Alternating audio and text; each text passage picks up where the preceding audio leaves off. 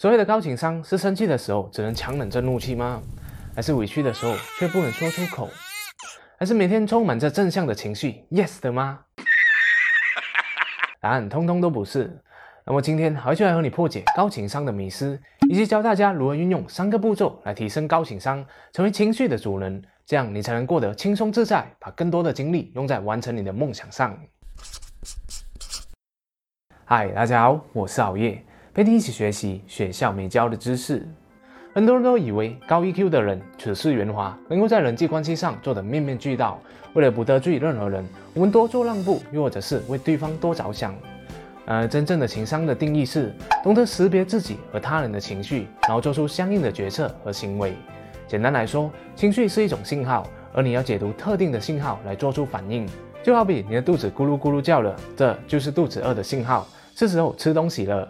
打瞌睡就是在提醒我们累了，是时候应该休息了。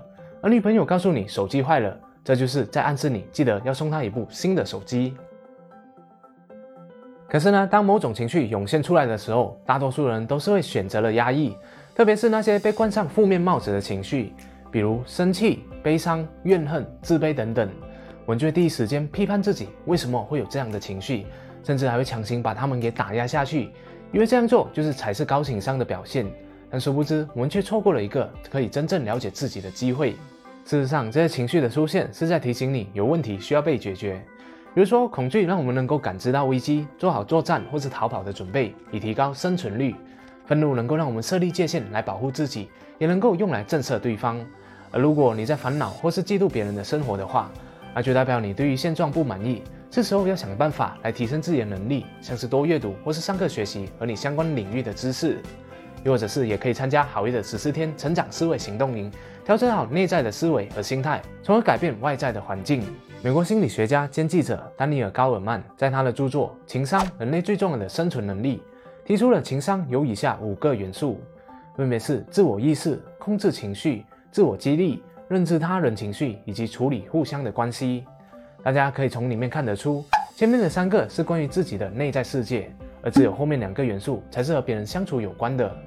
所以说，高情商并不是要我们一昧的取悦别人，而是要懂得如何拥抱内在，在这客观的角度跟所有的情绪和平相处，这样我们才有办法让自己过得更加的轻松自在。那如果你想要提高情商的话，就可以跟着下面的三个步骤来练习吧。第一，客观的看待情绪。人是有感情的动物，所以不要压抑和批判情绪，它们只是客观的存在，作用是向我们传递某一种信息，好让我们能够采取相应的行动。所以，允许并接纳自己有各种各样的情绪，这样才有机会发展出丰富和微妙的情感，让你更加的了解自我，完善你的人格。就好像是口渴了，你会如此的自我批判吗？怎么要喝水啊？前一个小时才不是喝过吗？我真没用。当然不会，对吧？我们只要喝水解渴就完事了，没有必要去钻牛角尖。可是很多人往往都会为自己的某种情绪而感到自责，尤其是男性，你肯定都听说过“男人流血不流泪”。这句话不知荼毒了多少位男性。男人也是人，特别是长大了，我们所背负的重任越来越多，可能还要面对社会的不公、生活的压力、失去爱情的痛苦，和曾经的好友形同陌路等等，这些都让我们难以承受。很多人都会把“男人流血不流泪”当成至理名言，以至于不肯承认自己的悲伤，想哭也拼命的把眼泪往肚子里面吞，更不想找别人倾诉，因为这样会显得自己很懦弱。但是这样的情绪压抑久了，精神负担就越来越大，出现失眠、情绪低落、食欲不佳、厌世、忧郁症等等的症状。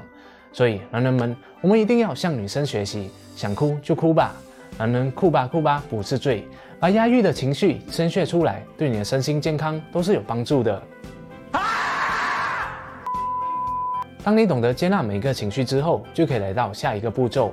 第二，察觉情绪。自我察觉强的人是不会容易被情绪给左右的，他们善于自信地表达自己想要的，一心专注在实现目标上，不会被外界的三言两语所动摇。这是为什么很多人都明白巴菲特的至理名言：当别人贪婪时，我恐惧；当别人恐惧时，我就贪婪。可是却没有多少人能够真正的做到。想要成为自我察觉强的人，主要有两个练习可以做。第一，增强情绪的词汇量。想要察觉某一种情绪的话，就要先知道它的名字，不要只停留在心情好或是不好的层面，因为这太模棱两可了。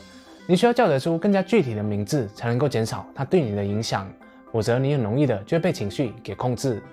根据美国国家科学学院院刊的一项最新研究发现，人类的情绪其实一共有二十七种，分别是敬佩、崇拜、欣赏、娱乐、焦虑、敬畏、尴尬、厌恶、冷静、困惑、渴望、厌恶、痛苦、着迷、嫉妒、兴奋、恐惧、痛恨、有趣、快乐、怀旧、浪漫、悲伤、满意、性欲、同情和满足。所以累积这些情绪的词汇量，有助于你判断当下的情绪是哪一个，然后再配合正念的奇迹说出影片的第二个方法来做自我察觉练习。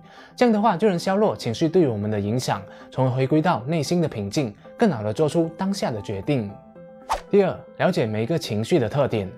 除了了解情绪的名字，我们还需要知道它们的症状，一般会在什么时候出现，以及出现的时候身体会有什么样的反应。比如烦躁的时候，你无法集中注意力，坐立不安，无法放松，全身有点紧绷，还会很容易发脾气。再看看你紧张的时候，呼吸是不是变得比较急促，胸口有点窄，双脚微微的颤抖，整个身体占据的空间也变小了等等。第三个步骤，处理情绪。当我们可以察觉到当下的情绪是什么的时候，要处理就会变得容易许多了。艾米·克里曾经在 TikTok 发表过一项研究，他说情绪是会影响我们的身体反应。那我们也可以反倒反过来，通过肢体语言来改变情绪。所以，我们只要效仿强者的肢体语言十多分钟，就感觉到比较自信，更容易做出冒险的决策了。比如你在面试之前意识到自己很紧张，那么这时候你就可以做几下几个练习，来让自己冷静下来。首先，先做几个深呼吸，让急促的呼吸变得缓慢。如果你是坐着的话，就不要翘二郎腿，而是双脚踩地，并且向外打开。你也可以伸个懒腰，借此来抬头顶胸。这样就能够弱化紧张的情绪，此时再说出自我肯定语，比如我很自信，我很健谈，我记忆力很好等等的，来强化自己的自信心。那除了模仿强者的肢体语言以外，冥想也是一个可以让混乱的情绪回归到平静的方法。比如你因为担忧未来而感到焦虑的时候，就可以把注意力放在你的呼吸上，又或者是用三第三者的角度来观察这整个焦虑感，相信你很快的就会放松下来的。不过，正如前面所提到的，焦虑感也是一种信号，它在提醒你处在于不满意的环境里面。所以，回归了平静之后，可以试着设定一系列的目标和执行计划，来帮助自己摆脱现状。总之，透过改变肢体语言，又或者是做冥想，有助于管理情绪，让我们更好的用理性来解读他们所带来的信息。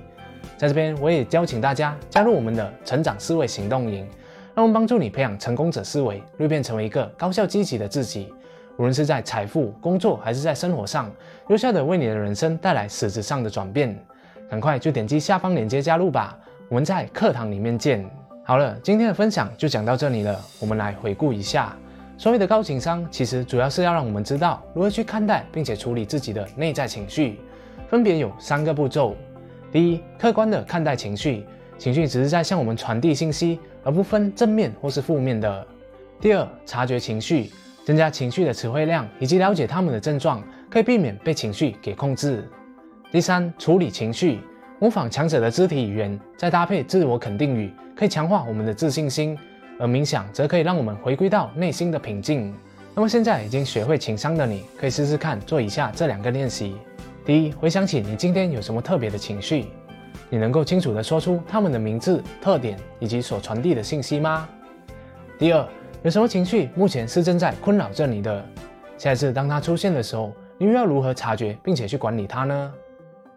相信你只要有实践以上的这一个练习，就能够培养出高情商，以后无论在遇到什么样的情况，面临什么样的外界干扰，都能够轻松自在的应对自如了。